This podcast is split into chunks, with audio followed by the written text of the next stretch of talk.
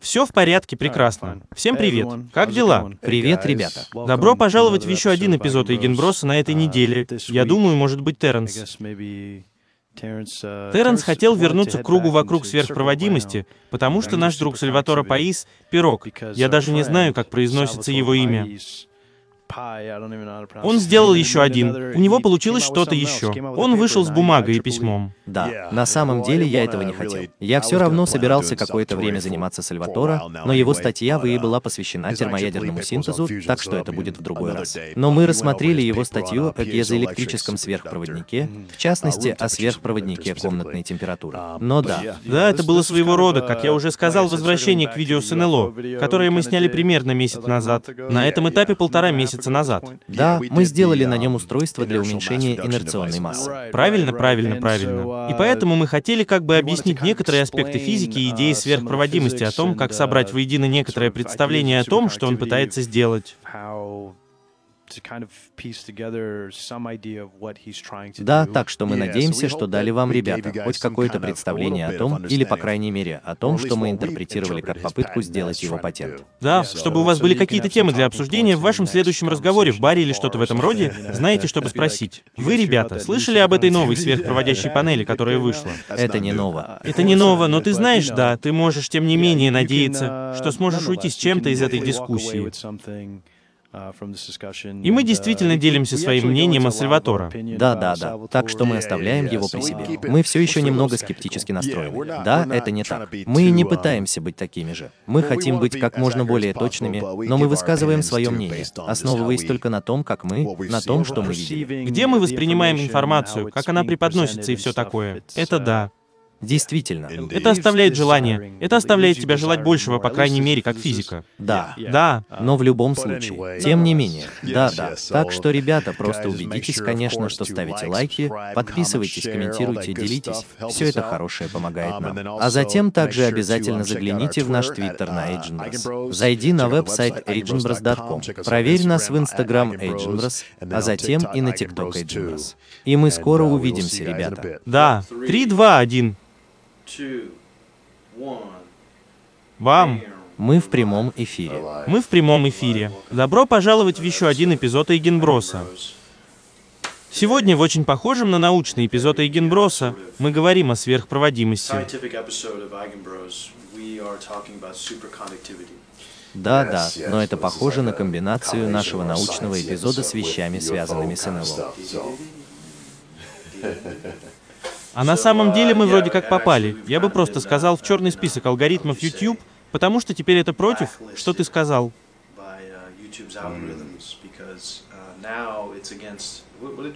Они вроде как хоронят. Конспирологический контент. Да, они хоронят конспирологический контент. Я не знаю, правда ли это, если мы занесены в черный список. Но я думаю, что мы не в черном списке, это небольшое преувеличение. Но я действительно думаю, что мы могли пострадать от алгоритма, потому что количество просмотров у нас снизилось с момента обновления. Мы попали в точку. Да. Теперь мы в правительственном списке наблюдения.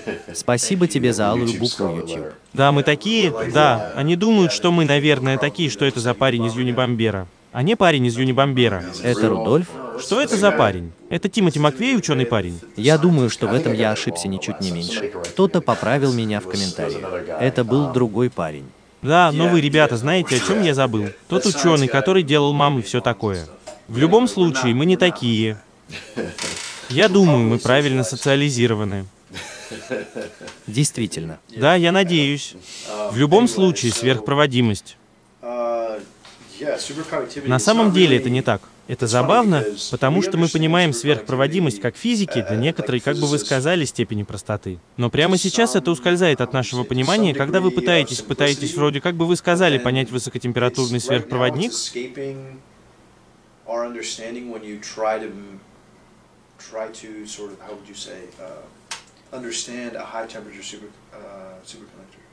Да, как будто в этом есть что-то волшебное, а может быть и не волшебное, я скажу. Но есть некоторая неопределенность в том, как на самом деле получить высокотемпературный сверхпроводник. Да. Верно, потому что там есть что-то логичное из-за классики в классическом смысле, как в 1800-х годах. Или нет, извини. Я думаю, что в 1920-х годах, когда это было открыто, Это было так же просто, как физик, измеряющий удельное сопротивление в зависимости от температуры. И проходящий через материал а затем видящий, что удельное сопротивление стремится к нулю. Правильно, правильно. А потом такое ощущение, что в какой-то момент это исчезает. Или сопротивление сводится к нулю. Я не знаю, меняется ли сопротивление. Извини, сопротивление сводится к нулю. Хотя это может быть и так, я не материален. Так что они видят это и говорят, о, это очень интересное свойство. Но да, они открыли это. А потом увидели, что оно содержится во множестве разных металлов и тому подобного. И теперь, поскольку физики люди экстремальные, они хотят найти, как это сделать в условиях высоких температур.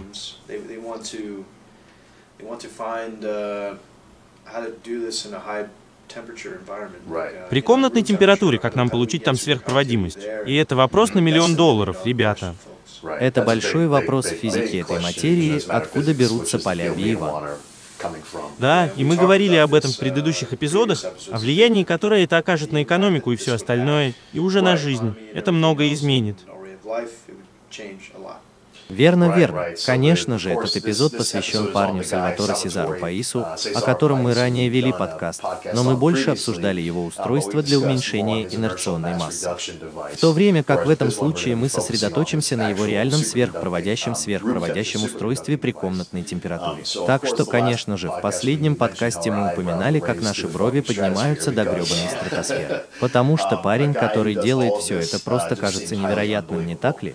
У него есть патенты на высокотемпературный сверхпроводник. У него есть мини-термоядерное компактное термоядерное устройство, которое на самом деле, начиная с этого подкаста, было несколько обновлений по этому поводу, где он фактически опубликовал целую статью о транзакциях и по физике плазмы на компактном термоядерном устройстве.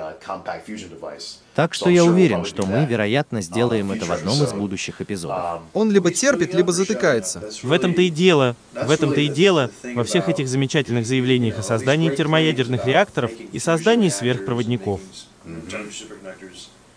Это путь, по которому должно идти большинство ученых, чтобы их идеи были оспорены, проверены и признаны законными. Как мы сейчас вроде как обсуждаем, я думаю.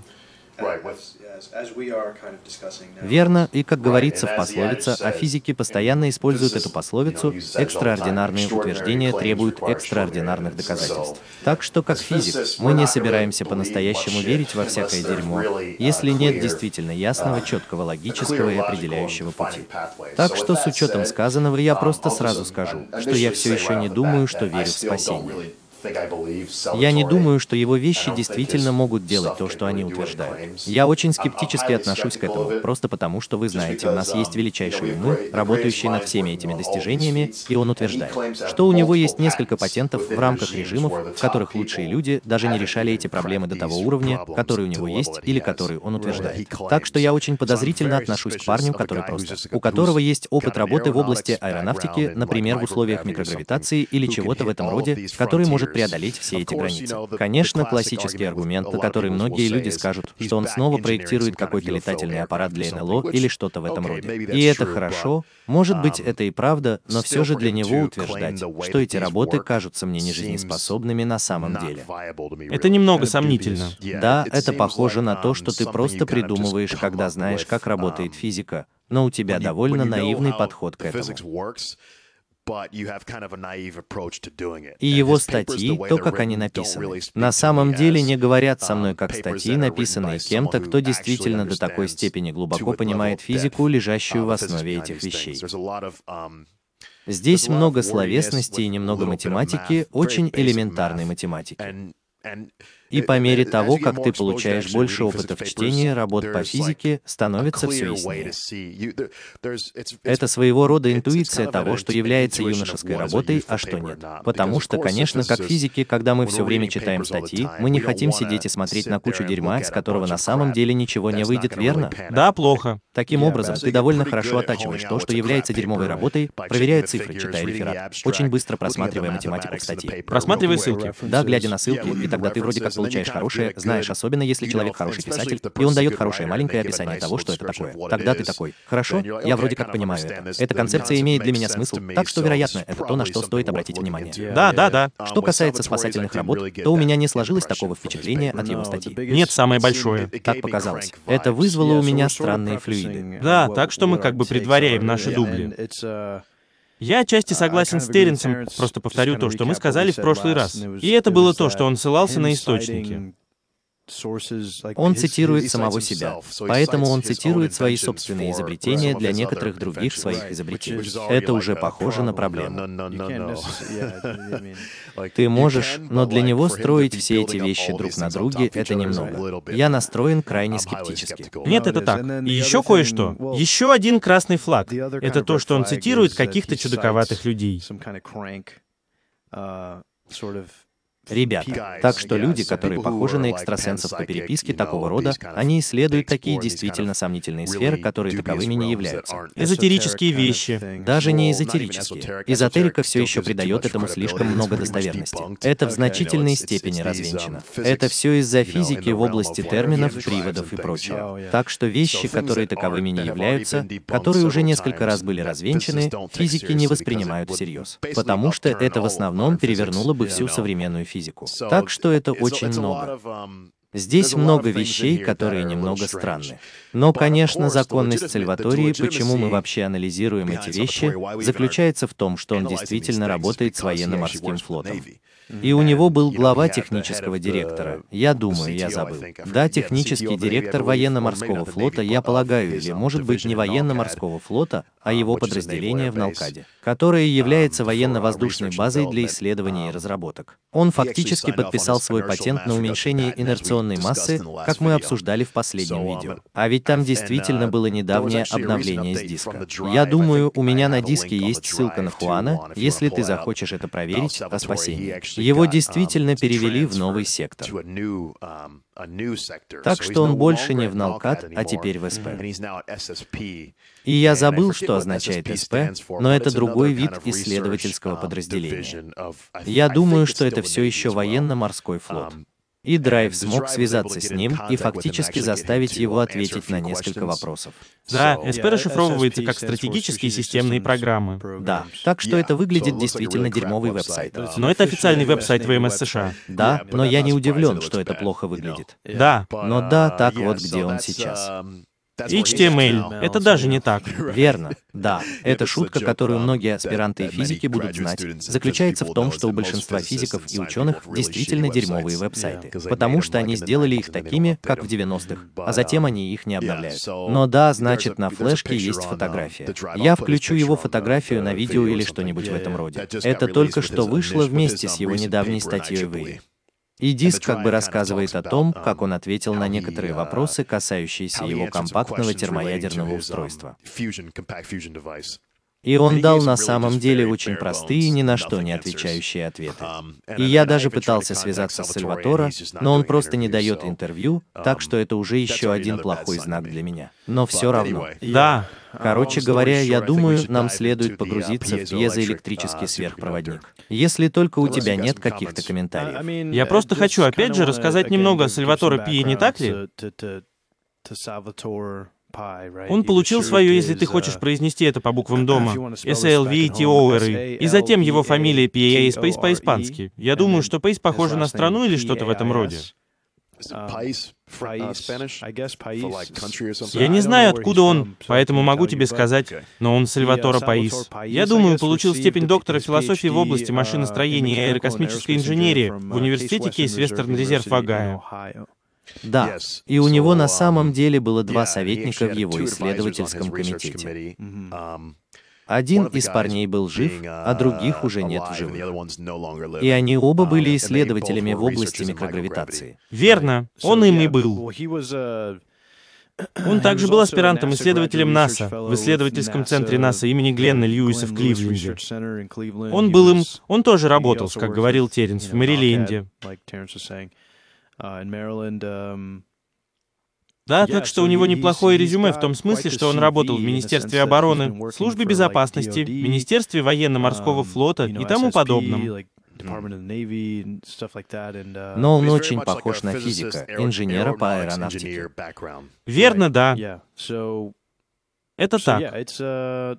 Но, тем не менее, это не похоже на чистую физику. Похоже, что он пришел с инженерным прикладным физическим образованием. Верно. Так что ожидается, что он сможет работать с системами своими руками. Он не является чистым теоретиком. И так их много. Дело в том, что я не обязательно виню его за непонимание. Может быть, сказать, что он просто видит сверхсвязь при комнатной температуре, но это не так. Он бы не стал.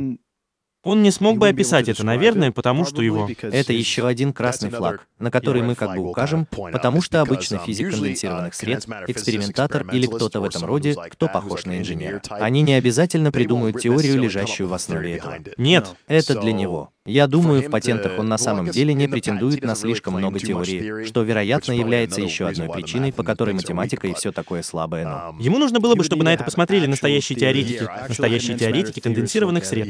Да, и я думаю, что он, вероятно, тоже не смог бы придумать этот материал без теории. Потому что ты можешь быть экспериментатором, но ты в некотором роде бесцельный без теоретиков. Да. Очень часто. Не всегда, потому что, например, открытие сверхпроводимости произошло до того, как теория появилась на самом деле. Вот именно. Верно. Это идет в обоих направлениях. Это обратная связь. Это система обратной связи. Да, но придумать четыре разных патента, где ты, по сути, на переднем крае, превосходя любого теоретика, я не думаю, что это когда-либо делалось в истории какой-либо физики. Да, это перенесло бы нас в новое царство. Я думаю, в новую эру. И если бы это было на самом деле правдой, я бы ожидал, конечно, что эти документы будут немного новыми, потому что они относятся к 2019 году и все такое. Ты можешь. Со временем была история, когда люди сидели за бумагами и все такое. В этом нет ничего необычного в физике. Я думаю, за что сидела работа Эйнштейна. Это было примерно несколько месяцев, год или что-то в этом роде. Ему было около года. Да, такие вещи могут случиться, не так ли? Да. Но из того, что я понял и из этой статьи, статьи Сальватора были показаны другим физикам, которые являются экспертами, ведущими экспертами в этой области. И большинство из них говорят, что это звучит как мусор или похоже на физику, которая не имеет никакого веса в том, что они на самом деле понимают. И я склонен, я склонен думать, что нахожусь на той же странице. Верно, потому что прямо сейчас существует множество конкурирующих теорий о сверхпроводимости. А это не так. Нам уже пришлось корректировать наше понимание сверхпроводимости. Я думаю, дважды или трижды, или что-то в этом роде. Неужели это было так? Ну, потому что классическая теория сверхпроводимости, верно, где это похоже, вы знаете, о, все электроны, как будто они просто движутся в когерентном состоянии и все такое. А затем они движутся все вместе в унисон, и поэтому они не создают никакого трения. Я думаю, они чувствуют сопротивление, поэтому они двигаются как группа. И да, но тогда как применить эту теорию линейно к другим материалам, это не обязательно сработает. Так много всего. Логический путь был не таким чистым, как они были. Так что тогда тебе пришлось ввести теорию BC. Я думаю, у тебя здесь есть что-то о теории BC, верно? Да, я знаю. У меня есть кое-что по этому поводу, если ты хочешь углубиться в это. Да, я думаю, это идеальный переход для этого. Потому что, как мы уже говорили, изобретение Сальватора Пи потребовало бы новой теории. По крайней мере, есть модификация. Позволь мне очень быстро вмешаться. Большинство физиков будут знать о теории БКС. Это своего рода классическая теория сверхпроводников. Сегодня рабочая теория. Верно. И первый сверхпроводник был первого типа, что похоже на металлические сверхпроводники, которые подвергаются теории BC или генерации куперовских пар. Именно так вы получаете нулевое сопротивление потому что у них есть какая-то связь с решеткой. Так вот, электроны будут двигаться внутри решетки, и тогда у них будет эта связанная система с решеткой и электроном или носителем заряда. Но есть еще один тип сверхпроводимости, о котором я только что узнал, исследуя, о котором я никогда не слышал, который называется биполярным или что-то в этом роде. Так вот, существуют эти квазичастицы, называемые полиронами. О, значит, ты когда-то был знаком с ними. Может быть, ты смог бы прочитать парочку. Нет, я читал об этом пару раз. Окей, так что я не очень углублялся в это. Но я знаю, что есть и другие теории, помимо объяснений BC. И я думаю, я не уверен, подпадет ли Сальваториус под это, но я знаю, что его сверхпроводник немного странный, потому что он использует токи и переменный ток с резонансной частотой, вместо того, чтобы понижать что-то до определенной температуры, а затем охлаждать атомы таким образом.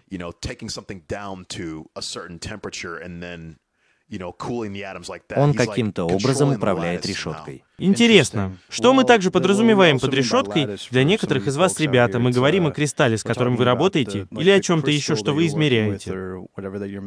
Кристалл не обязательно должен означать алмаз или что-то в этом роде. Да. Все, что имеет подобие материала, представляющего собой организованную структуру, мы называем кристаллом. Правильно, правильно. Все, что угодно, похожее на то, что имеет атомы, расположенные таким образом, что это своего рода симметрично или имеет какое-то подобие. В этом есть какие-то проекты симметрии. Считалось бы кристаллом. И потом этот кристалл состоит из решеток и чего-то еще. Так что пока ты можешь думать об этом как о синониме, я думаю. Но я знаю, что с технической точки зрения это не одно и то же. Но тем не менее, ты можешь оперировать в этих рамках. Итак, существует много конкурирующих теорий, и я думаю, что тип сверхпроводника, с которым я работал, я использовал селенит железа. Superconductor that I used to work with, I used to work with iron selenide, and that was и это было соединение из двух материалов. И мы действительно ищем его. Мы отказались от проекта, так что это похоже на то, что я могу говорить об этом свободно. В то время мы пытались понять, что произойдет, если взять сверхпроводник, такой как селенит железа, и уменьшить его до нескольких нанометров.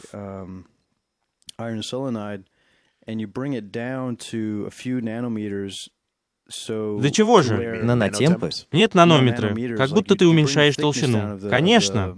Я думаю, Материалы. Материалы на порядке величины, которые поместили бы его в диапазон длины когерентности реальных куперовских пар. Так что это очень интересный вопрос, потому что он такой.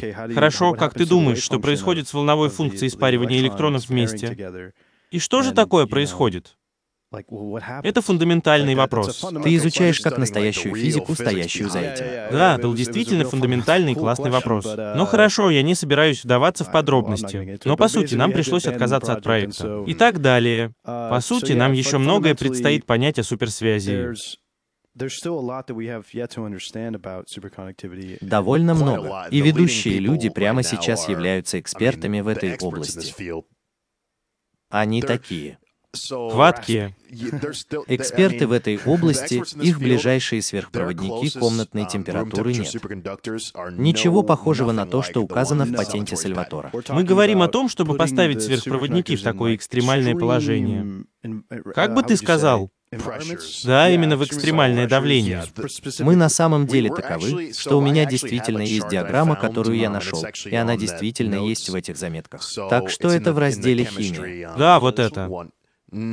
Прокрути страницу. Да, вот так. Так что если ты посмотришь на это, там есть график. И это тоже есть у меня в Твиттере, если вы, ребята, хотите взглянуть на мой Твиттер. Но это... О, я устанавливаю их прямо здесь. Да, это диаграмма, в основном показывающая температуру в зависимости от года открытия.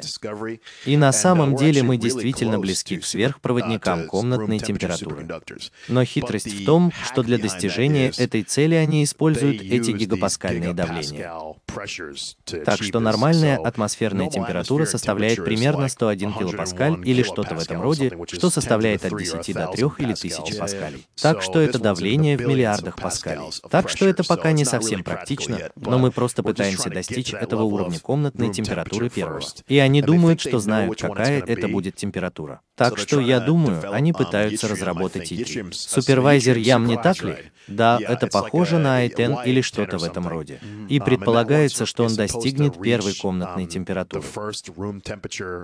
И она должна быть около 53 градусов по Цельсию или что-то в этом роде. Да. Но прямо сейчас, я думаю, мы очень близки к этому. Самая высокая комнатная температура. Или самый высокотемпературный сверхпроводник прямо сейчас похож на лантан. Ты можешь взглянуть на него один раз. Похоже на гидрид лантана или что-то в этом роде. 10 гидридов. Да, так что лав 10. А это что-то вроде того. Ну да, при 180 гигапаскалях. Да, и это очень, я бы сказал, ниже 300 тысяч, да? Но это примерно 270 или что-то в этом роде, верно? Похоже на то. Да, это красиво, это уже близко. Верно. Но сейчас это ведущие люди в этой области, так что все они работают с супергидридами, что не имеет ничего общего с тем, что представляет собой патент Сальватора. И к тому же ты строишь вот так. И вообще-то в моей группе мы работаем со сверхпроводимостью. Так что мы работаем с такими ячейками давления, и нам нужно их изготовить. Например, постдок в моей группе, она работает над сульфидом гафния H2. Это даже близко не то. Это, наверное, 200 кельвинов при 155 гигапаскалях. Да, они должны построить этот бароэлемент, чтобы создать огромное давление. Давление для этого, да. И просто для того, чтобы достичь этого, достаточно близко. Правильно, правильно. Вот в чем дело. Ты смотришь на определенные соединения, например, на селенит железа, похоже, что это примерно один. Как бы мне сказать один? Да, около 100 кельвинов, я думаю. Да. И это так.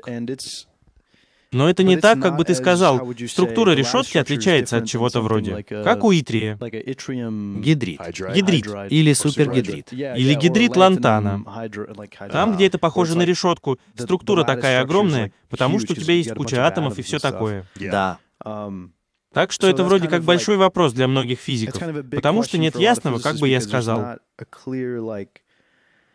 Это не следует логически. Это точно не следует логически. Но вся штука со сверхводородом в том, что это большое открытие за последние пару лет. Люди поняли, что когда вы начинаете загружать водород в металл, тогда вы действительно получаете возможность достичь этих уровней сверхпроводимости при комнатной температуре прямо сейчас. Итак, все люди прямо сейчас пытаются получить гидрид И3 или водород И3-10, потому что эти супергидриды — это своего рода путь к передовым исследованиям в области сверхпроводимости сверхпроводимости. И попробуй понять, почему именно водород позволяет им это делать. Правильно, правильно. Так что они пытаются раздвинуть этот предел прямо сейчас. Так что это в значительной степени то, где находятся ведущие люди, что сильно отличается от спасательных работ. Я, конечно, продолжаю это повторять, и в конце концов я дойду до того, чем это отличается. Но существует много-много разных типов сверхпроводников. И на диаграмме, которая у меня здесь, даже показаны разные типы. Да, именно это Хуан, по сути, хотел сказать. Пути нелогичны. Это просто зависит от того, что ты анализируешь, от материала, который анализируешь. И мы все еще пытаемся на самом деле соответствовать друг другу. Мы пытаемся выяснить теорию, лежащую в основе всего этого. Вот именно. И я думаю, что их всех связывает. Верно. Ты попадаешь во что-то очень экзотическое и своего рода новый вид топологии. Я думаю, что есть некоторые люди, которые хотят задействовать своего рода топологические свойства соединений, которые позволяют им делать все эти вещи.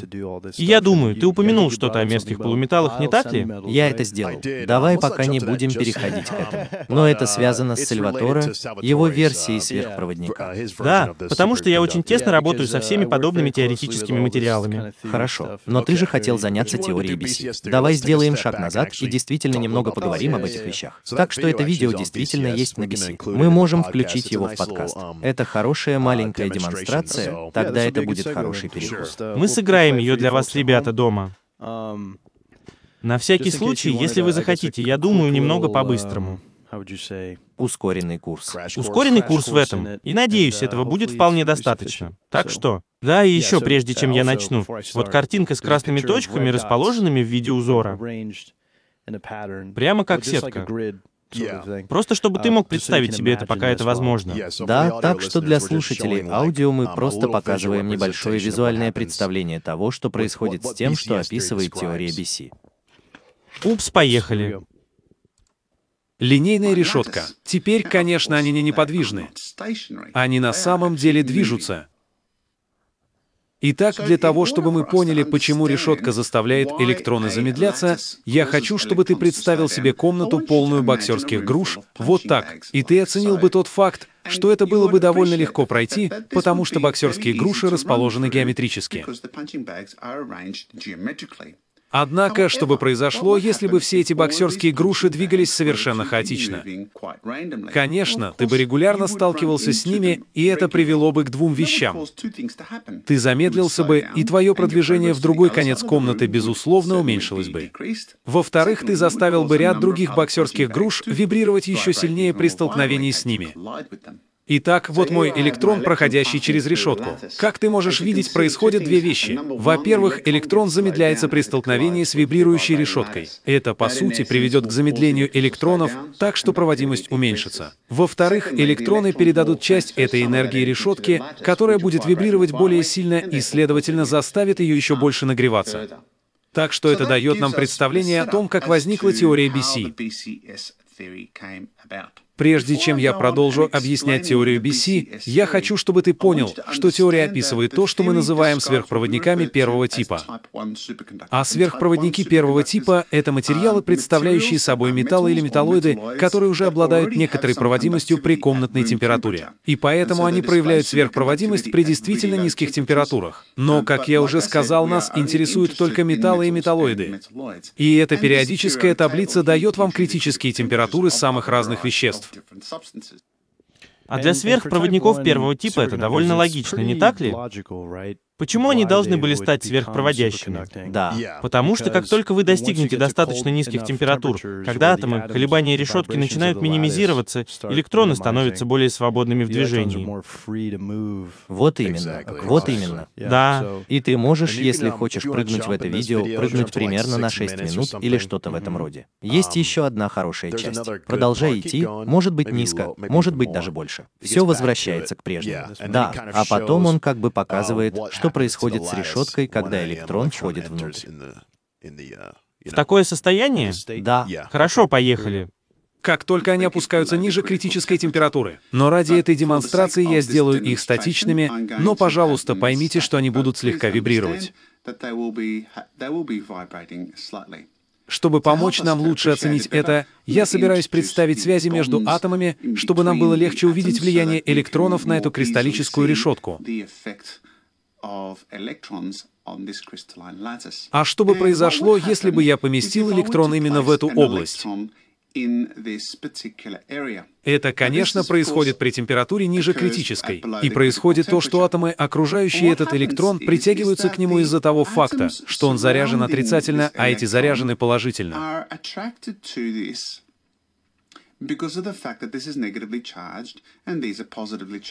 Итак, то, что мы здесь получаем, это искажение решетки.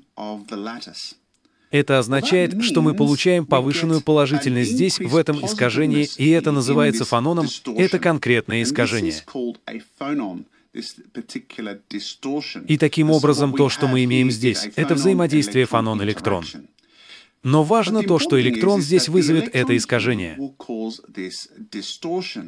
Если я, конечно, передвину этот электрон сюда, то искажение действительно произойдет там, и они вернутся в нормальное состояние. Таким образом, присутствие электрона, когда он перемещает решетку, заставляет решетку искажаться вокруг него. Но что же делает это искажение? Другой электрон — это А. Он вроде как движется очень медленно, но да, он просто посылает слишком много времени. Что, если мы поместим этого парня сюда? Он хочет повторить это еще раз. Но я думаю, мы можем оставить это на этой ноте. Он показывает взаимодействие между электронами и электронами. Но мы можем поговорить об этом. Так что, по сути, после этого искажения вы получаете своего рода более высокую плотность протонов в этой определенной области, верно? Там, где находится этот электрон. Да. Тогда другие электроны притягиваются к этой области, и затем, если вы получите еще один притянутый электрон к этой области, два электрона теперь связаны как своего рода связанная система. Значит, у них есть пара Куперов. Они становятся парами Куперов. И затем это продолжается для всех электронов в системе. И теперь они как бы свободно проходят через эту решетку, потому что теперь у них есть это искажение, которое переносит их тоже туда, где это дает им нулевое сопротивление по сути. Да, они все в паре танцуют, по сути. Да, да. И да, это очень интересная теория, и вы можете ознакомиться с ней в Википедии. Там много источников, потому что на данный момент это довольно хорошо продуманная теория. Верно. И я думаю, что если у них есть какие-то хорошие объяснения вроде этого, то все очень просто. Да, но тем не менее, это своего рода ускоренный курс теории BC.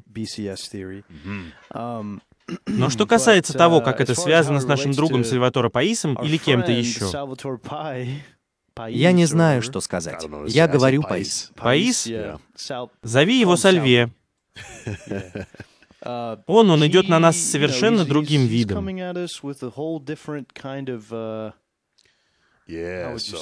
Просто совершенно другой подход. Глядя на патент так, что возвращаясь к этому, патент на Google, если вы загуглите это, это просто.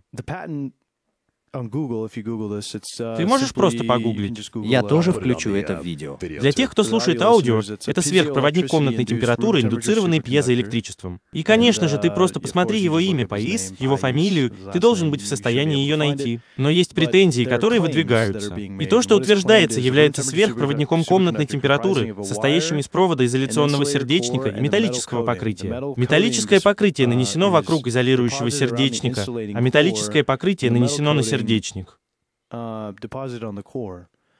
Подожди, что? Да. А затем, когда импульсный ток пропускается через кого-то в переменном токе, как говорит Тернс, он проходит через провод, тогда пока провод, я думаю, вибрирует. Индуцируется сверхпроводимость при комнатной температуре. Если ты посмотришь на эти заметки и захочешь добавить несколько частей Ctrl-F для этого шаблона, я забуду, что это такое. Так что, может быть, тебе стоит взглянуть. Хорошо, но я думаю, что ты можешь поговорить о диаграмме здесь. Я думаю, пока, но... Да, в основном это выглядит так. Это такой странный изолятор, похожий на металл снаружи, а снаружи у него также есть пьезоэлектрическая керамика. А потом происходит то, что, по-видимому, является пьезоэлектриком. Я думаю, мне следует объяснить, что значит пьезоэлектрик. Такими могут быть пьезоэлектрические вещи. Представь, что у тебя есть какая-то решетка. Пьезоэлектрические материалы могут стимулироваться электричеством или наоборот. Так что если ты сдвинешь решетку материала, то это может вызвать электрические токи. Значит, у пьезоэлектрических материалов просто есть какая-то связь между решеткой и затем электричеством. Так что они либо генерируют электричество, либо электричество перемещает решетку. Итак, с изобретением Сальватора у него есть какой-то пьезоэлектрический материал, который стимулирует металл, окруженный каким-то изолирующим материалом. Значит, техническое определение чего-то пьезоэлектрического таково, или свойство пьезоэлектричества — это электрический заряд. Это когда электрический заряд накапливается в определенных материалах, верно? Так, в ответ на приложенное механическое напряжение. Так что это что-то вроде того. Правильно, значит, ты двигаешь решетку материалов. Ты индуцируешь какой-то электрический ток. Да, ты испытываешь стресс или как бы вызываешь искажение решетки таким образом, что ты как бы, да, накапливаешь заряды в определенных областях и все такое.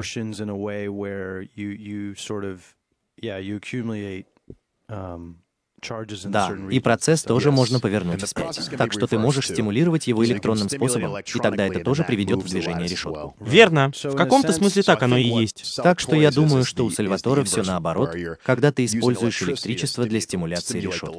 Верно. Итак, три параметра, о которых говорил Терренс, включают температуру, плотность тока и приложенное магнитное поле. They include temperature, current density, and applied Итак, согласно патенту, у этих параметров есть одна общая черта, и это в основном когерентное движение зарядов, электронов, носителей заряда. Он говорит, что управление этим движением осуществляется, по сути, с помощью настройки частоты или вращения заряженной материи, подвергаемой ускорению, я полагаю, полем.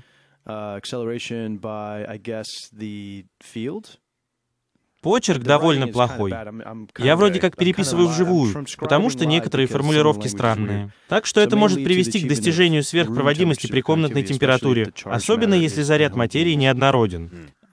Теперь я могу отчасти понять, как это может быть согласовано с BC таким образом, чтобы это имело смысл. Да. Где, например, да, если ты вызываешь искажение решетки из-за из-за пьезоэлектрической индукции. Тогда я могу вроде как, может быть. Ты, может быть, и можешь с этим поспорить, но... У меня была такая же мысль. Да. Я такой, да, это на самом деле, по крайней мере, с этим шаблоном, который я прочитал. На самом деле я могу придумать что-то вроде этого. Для меня это звучит физически возможно. Да. Потому что, по сути, похоже, что он делает это так.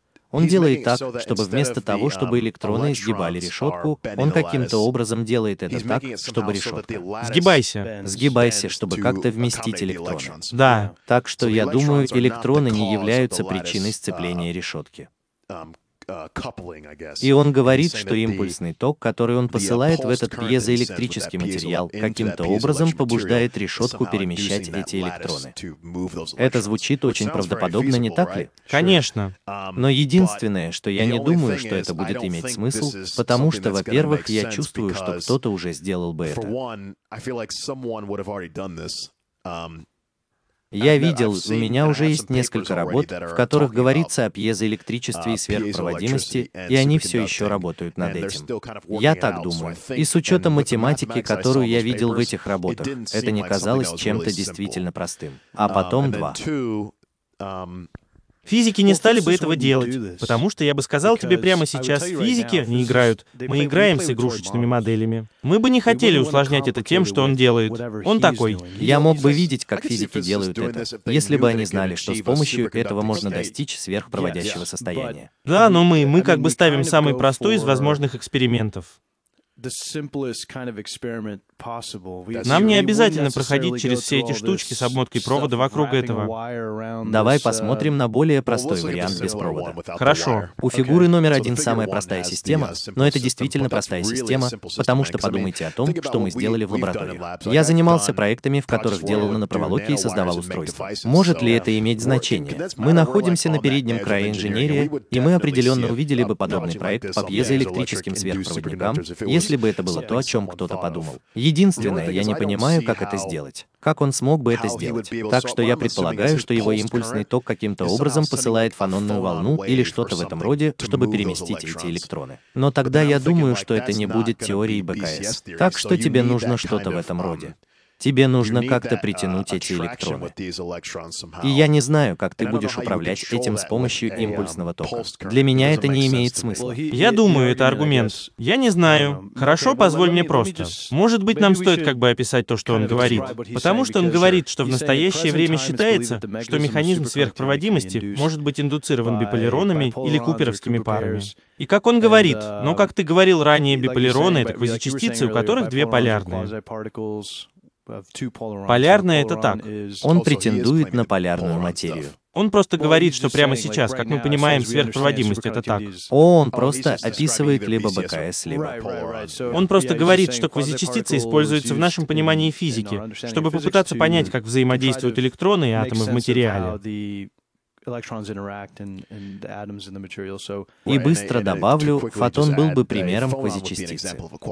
Так что, похоже, фонон — это всего лишь квант звука. Квазичастица — это просто способ сказать, что на самом деле это не частица, но мы можем описать какую-то вибрацию или что-то в этом роде, как только что сказал Хуан. Это эффекты. Как частица, да. Да. Так что мы можем притвориться, что это частица. И математика работает хорошо. Верно. А потом он просто как бы переходит к теории БКС. И он просто говорит, что произвольно малое притяжение между электронами и металлом может привести к парному состоянию. Куперовские пары имеют более низкую энергию, чем энергия Ферми, что подразумевает, что пара связана. Значит, в обычных сверхпроводниках BC это притяжение происходит за счет электрон-фононных взаимодействий, о чем и говорилось в видео.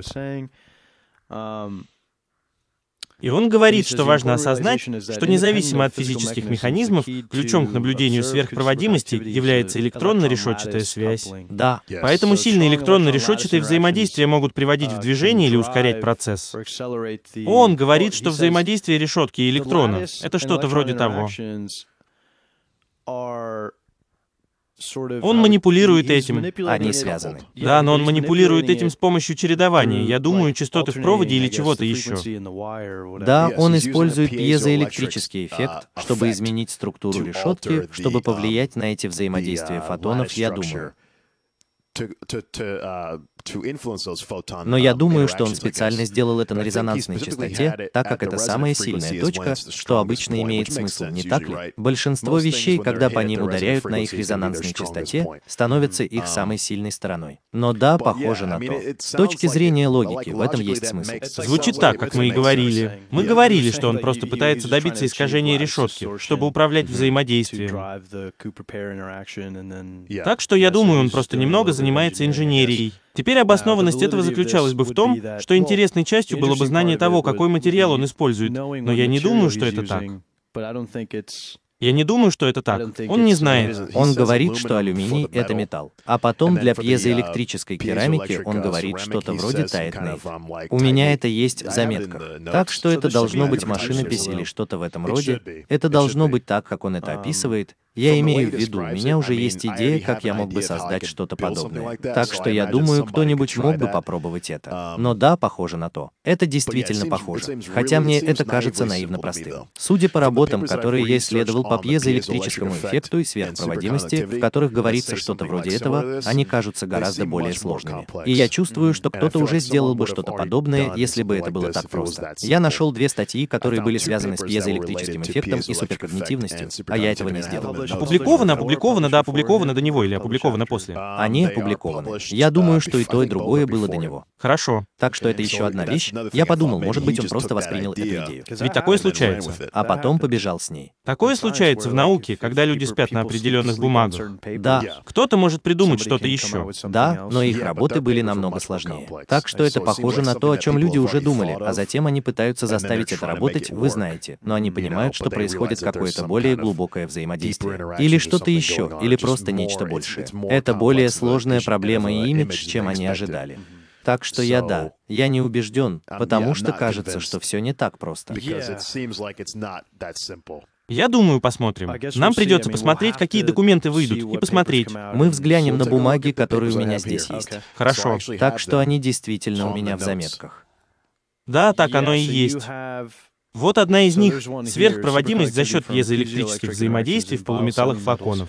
И это было опубликовано прошлым летом, но она в архиве, так что у вас, кстати, архивы заархивированы. Я уже проверил, что это тоже IP. Окей, так что для родных это просто. Да, это чудак. Архив? Потенциал. Архив — это не так. Ты можешь. Там легче достать чудаковатую бумагу. О, конечно, конечно. Архивы — это, по сути, то место, куда большинство ученых идут, чтобы сообщить другим ученым что то, над чем они работают, просто. Да, они хотят разрешить тебе доступ к статье, потому что часто, когда ты ищешь исследовательские работы, они находятся за платным доступом. Потому что большинство этих журналов взимают плату за руку и ногу. Но они знают, что большинство из этих людей работают с университетами, поэтому они просто платят за подписку. Но я обычно получаю ссылки на архивы, если могу, или я просто зайду на Сихаб или что-то в этом роде, и тогда я получу свою статью таким образом. Так что это из архива. Так что оно открыто доступно, но оно было опубликовано в Vibe или что-то в этом роде, я думаю. Я думаю, что нашел это изначально. Так что это в невероятном журнале. Верно. Но видишь ли, если ты уже смотришь на него, то видишь, что в нем задействована квантовая теория полей. Да, да, в нем есть кое-какие функции Грина. Конечно же, фермионы флакона, которые довольно сложны. Пропагандисты и все такое. Да, да, речь идет об узловых линиях. Да, да, да, все это прекрасно и здорово. Это просто. Да. В этом гораздо больше физики, чем он, вероятно, когда-либо запишет, просто потому, что его образование не является чистой физикой. И он тоже делает патент, который не является исследовательской работой. И это явно больше похоже на физику, больше на физику. Эту статью написали физики. Я понимаю, о чем ты говоришь. Так что, возможно, сложность кроется в физике, а не в реальности. Потому что он может быть просто инженерной штукой, где он просто собрал все это воедино. А потом он такой, я не знаю, это, может быть, это сработает именно так. Правильно, правильно, правильно. Да. И ты можешь видеть это и с другими патентами, не так ли? Потому что они своего рода. Они могут быть голыми костями, довольно редкие. Только когда ты видишь официальные документы, они могут стать более глубокими. Я гарантирую тебе, что если это сработает, физики будут настойчиво пытаться описать, почему это работает. Да. Если это сработает. Я думаю, в этом-то и дело. Но взгляни на ту другую статью. У меня есть еще одна, в которой есть нечто похожее. Подожди, может, нам стоит немного рассказать о том, что написано в газете? Хорошо. Если ты хочешь прочитать аннотацию, это лучший вариант. Итак, мы представляем аналитическую низкоэнергетическую теорию пьезоэлектрических электрон-фононных взаимодействий в нелегированных полуметаллах флаконов. Флакон, кстати, пишется WUIL с учетом кулоновских взаимодействий. Таким образом, мы показываем, что пьезоэлектрические электрические взаимодействия генерируют дальнодействующий потенциал притяжения между фермионами флакона. Этот потенциал приходит с характерной угловой анизотропией от одного контура. Хорошо он попадает внутрь. Квантовая теория поля. Какая-то квантовая теория для многих систем частиц, но это так. Тем не менее так. Что? Они рассматривают арсенид тантала. Мы работали с арсенидом тантала в моей группе. Интересно, хорошо. Здесь говорят, что для изоляторов или полупроводников наиболее важные связи между электронами и акустическими фононами обычно возникают либо из-за потенциала деформации, либо из-за пьезоэлектрического взаимодействия. Верно. Вот тут-то я и подумал. Окей, это красиво, это немного перекликается с работой Сальватора. Верно. И это цитируется. Есть еще две статьи, из которых они тоже это почерпнули. Так что это, поверь по-видимому, хорошо задокументированное, это то, что люди изучают. Да, но они специально говорят, что я думаю, что носителями заряда в данном случае являются фермионы вуали. Фермионы, которые являются специфическими. Это просто категория для определенных типов электронов. Мерзкие материалы, я думаю, мерзкие полуметаллы, я думаю, может быть, у нас это получится. Да, да, это так. Говорят они, это все еще высокий уровень. Как я могу выразить это простыми словами? Это в основном, как бы это сказать? Не вдаваясь во всю терминологию, потому что существует так много терминологии, на которую нам нужно было бы опираться. Я бы просто сказал, давайте просто скажем, что существуют определенные типы электронов, не все из которых созданы равными. Некоторые из них отличаются в зависимости от материала, но этот материал категорически мерзкий материал. Я не знаю, хорошее ли это объяснение. Ведь все электроны должны быть одинаковыми, верно? Это зависит от зоны и структуры материала и так далее, если ты можешь себе это представить. Это становится немного техническим. Так что тогда это, наверное, похоже на эффективный электрон. Так что я вроде как могу. Я могу вроде как дать тебе небольшое краткое описание. Так что, например, для некоторых мерзких полуметаллов, я думаю, для некоторых мерзких материалов, иногда у тебя будет структура полосы.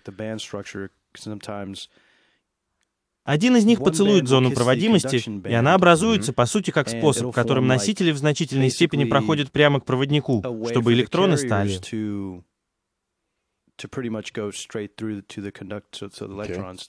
Так что им довольно легко просто быть проводящими, стать проводящими. Хорошо. Так что в каком-то смысле у них есть особые свойства. Если полосы, если есть материал, где многие полосы соприкасаются, то это означает, что есть несколько точек, где электроны могут быть своего рода проводящими.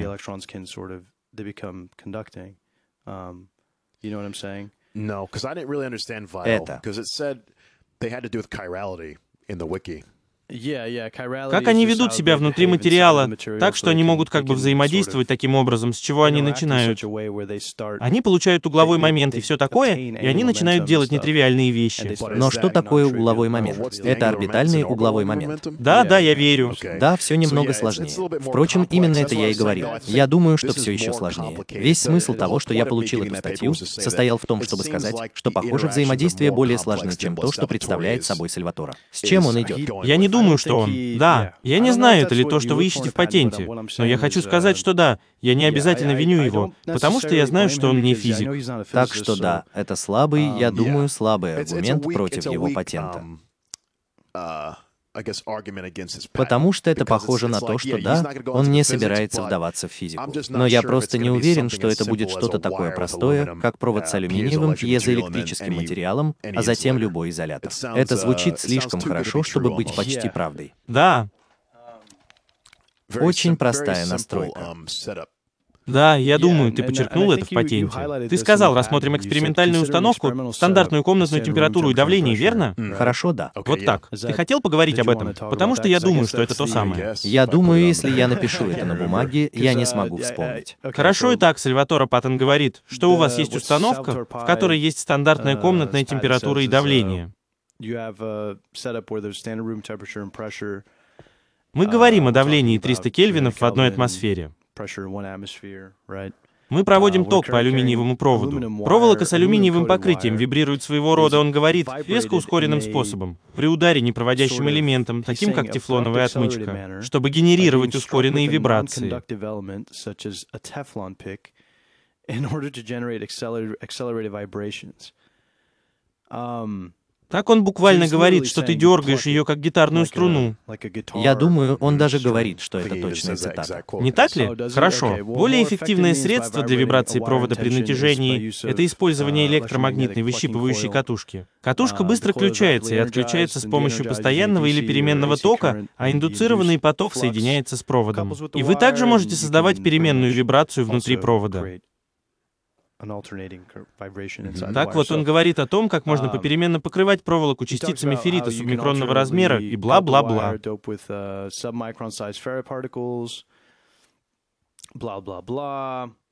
Этого, наверное, достаточно. Да, но в этом вся идея. Но он говорит, что этот метод вибрации был бы очень проводящим, способствующим сверхпроводимости, поскольку было бы возможно включение эффекта мизинера. Да, я не знаю. Это утверждение будет правдой. Эффект Мейснера, мне кажется, проявляется только в сверхпроводниках первого типа, знаете? Потому что эффект Мейснера связан с отталкиванием любых внешних полей. Пары. Это потому что пары, когда электроны соединяются в пары, они образуют свой собственный вид. Как бы ты сказал? Они не хотят терять свой. Волновая функция не хочет, чтобы ее нарушали. Так что это все равно, что почти отталкиваться от внешнего поля, потому что оно пытается это сделать. Это, наверное, то, чему тебе пришлось научиться в своей заднице на твоих многочисленных занятиях по частицам, хорошо? Потому что я не такой. Для меня это сорняки, так что я действительно не знаю. Все, что я знаю, это основные свойства электромагнетизма, заключающиеся в том, что любой вид сверхпроводящего металла полностью отталкивает внешнее поле. Да. Нет, оно захочет этого просто из-за природы волновых функций, того, как оно пытается минимизировать, как оно не хочет умирать. Вот так оно и есть. Да, в любом случае, в любом случае, ты можешь думать об этом и так, но... У частиц нет чувств, ребята. У них нет чувств, но они не хотят умирать. Они хотят быть в паре навсегда. Вот так. Это значит, что в них больше энергии. Это более энергетически выгодно или что-то в этом роде для них. Вот именно. Так чем же еще мы хотели заняться? Потому что это похоже на того. Я знаю, что у нас мало времени. Мы, наверное, даже не коснулись всего, не так ли? Но мы постарались на славу. Я думаю, что мы дали достаточно хорошее простое объяснение того, в чем заключается его патент, потому что я не хочу вдаваться в подробности. Потому что патент и так слишком многословен, и просто, знаете ли, в нем много-много слов. Я просто хочу сделать это достаточно простым, чтобы кто-то, кто не знает физику или знает немного, мог понять, что это должно быть. Да. И просто я думаю, какие у тебя общие мысли по этому поводу? У тебя есть какие-нибудь мысли по поводу этого патента? Что ты думаешь? Это кажется законным? Похоже ли это на то, что может произойти? Это так. Если он действительно наткнулся на это, то остается только проверить это. Я не могу сказать. Да, и это похоже на то, что можно проверить на 100%. Так что это очень легко даже сделать. Я, наверное, мог бы сделать это прямо сейчас в своей лаборатории. Верно. Я не понимаю. Я не понимаю. Да. Да, если это так просто. Я не могу поверить, что это может быть так просто. Это просто кажется таким простым, что я чувствую, что кто-то должен был бы это сделать, потому что люди постоянно работают с электрическими материалами Пьера. Да. Так что я не убежден. Конечно, я действительно не убежден из-за всей его истории. Да. У него так много патентов, утверждающих, что он использует эти революционные технологии. Это просто маловероятно. А этот кажется таким простым. Это не так, это не так. Мне это кажется маловероятным, потому что я имею в виду, подумайте о материалах. Это проволока, которая представляет собой металл, который представляет собой алюминий. У нас везде есть алюминий. Это не какой-то странный металл, который мы пытаемся синтезировать. Пьезоэлектрический материал, его можно найти где угодно. Это похоже на то, если присмотреться. Ты можешь посмотреть на первый раз. И я думаю, что это просто сказать как пст. Пьезокерамика — это то, что вы можете легко найти.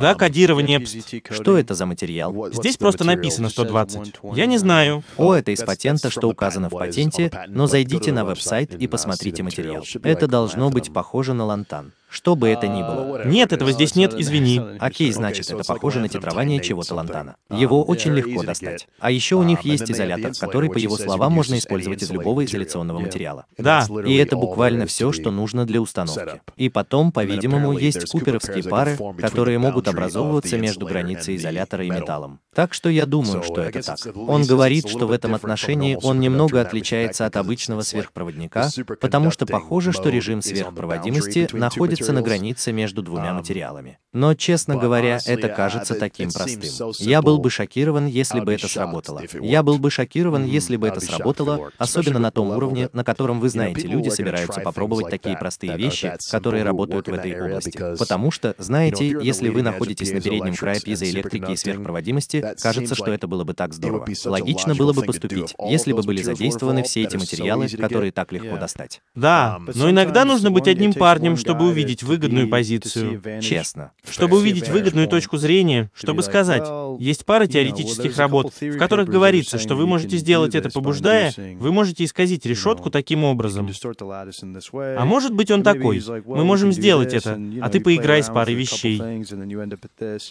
Я говорю, что это вполне возможно.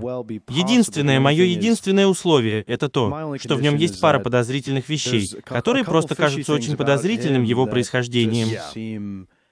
Его происхождение такое, да-да. И к тому же статья написана подозрительно, потому что даже такие описания вещей не очень хороши. Да. А также да, как будто можно было ожидать, что он скажет больше о свойствах материалов и вещах.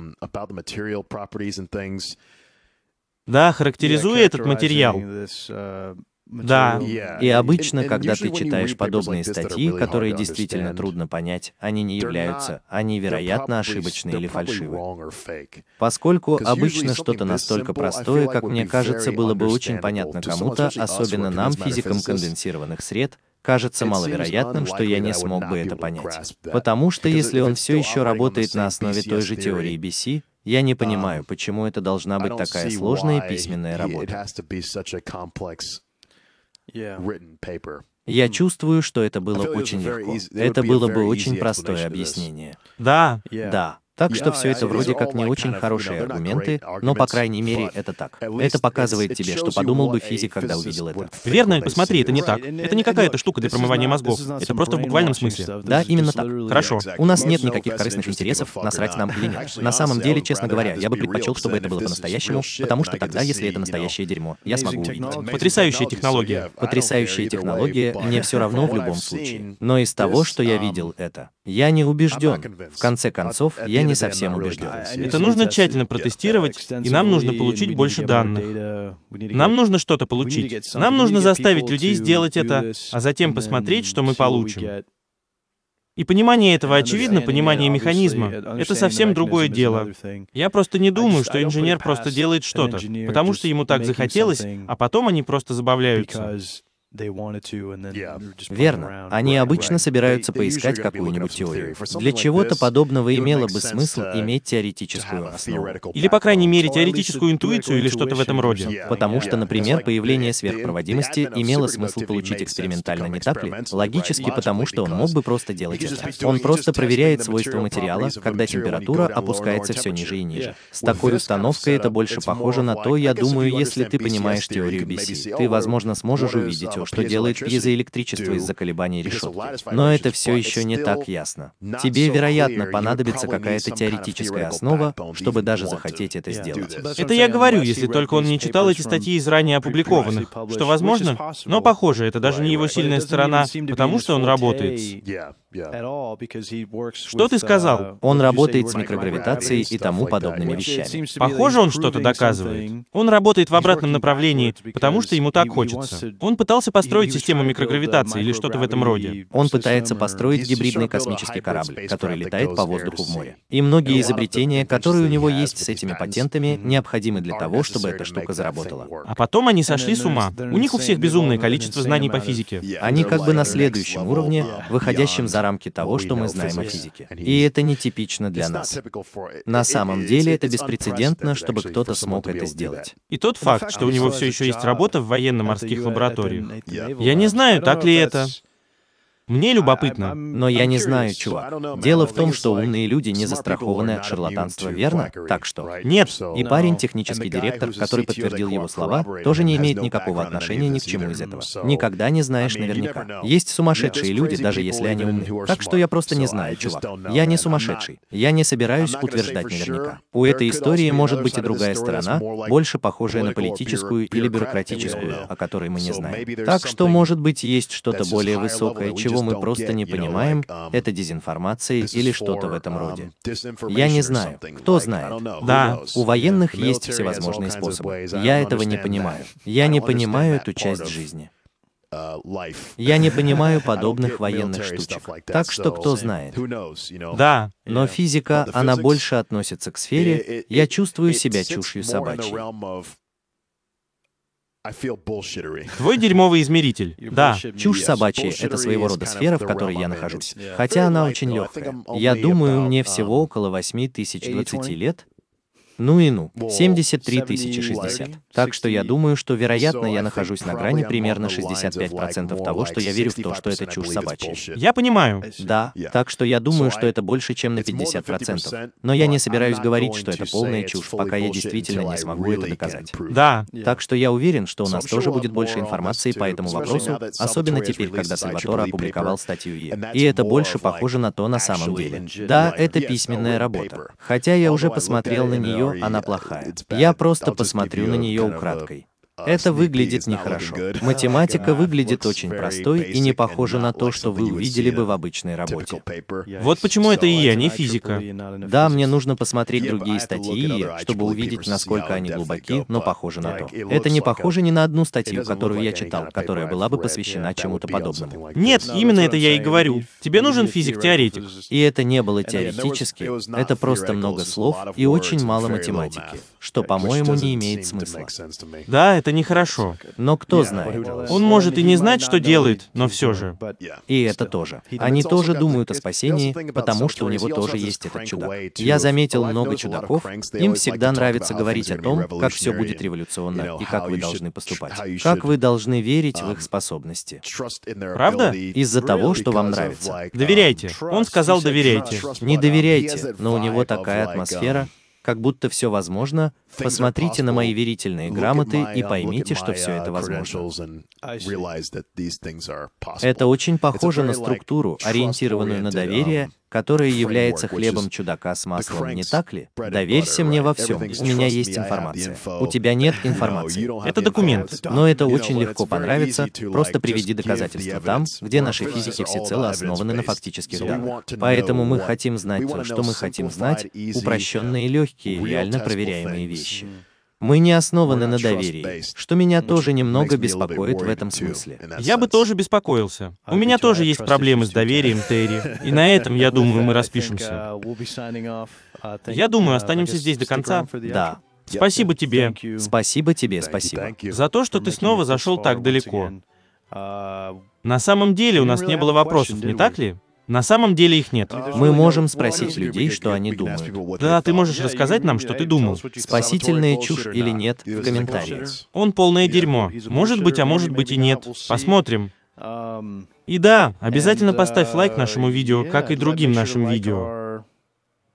Вернись к истории, пролистай, поставь лайк всему, прокомментируй что-нибудь, поделись этим. Самое главное, поделись этим. Поделись с кем-нибудь из своих приятелей по науке или с друзьями по науке, девчонками-учеными, называй как хочешь. Просто да, я имею в виду, распространяй информацию. Действительно. А также подписывайся. И подписывайся. Так что просто обязательно зайди на наш веб-сайт agenbros.com. Зацени нас на Agenbros в Twitter, а затем зацени нас на Agenbros в Instagram, а затем на Agent Брасту на TikTok, и мы увидимся с вами, ребята, в следующем видео.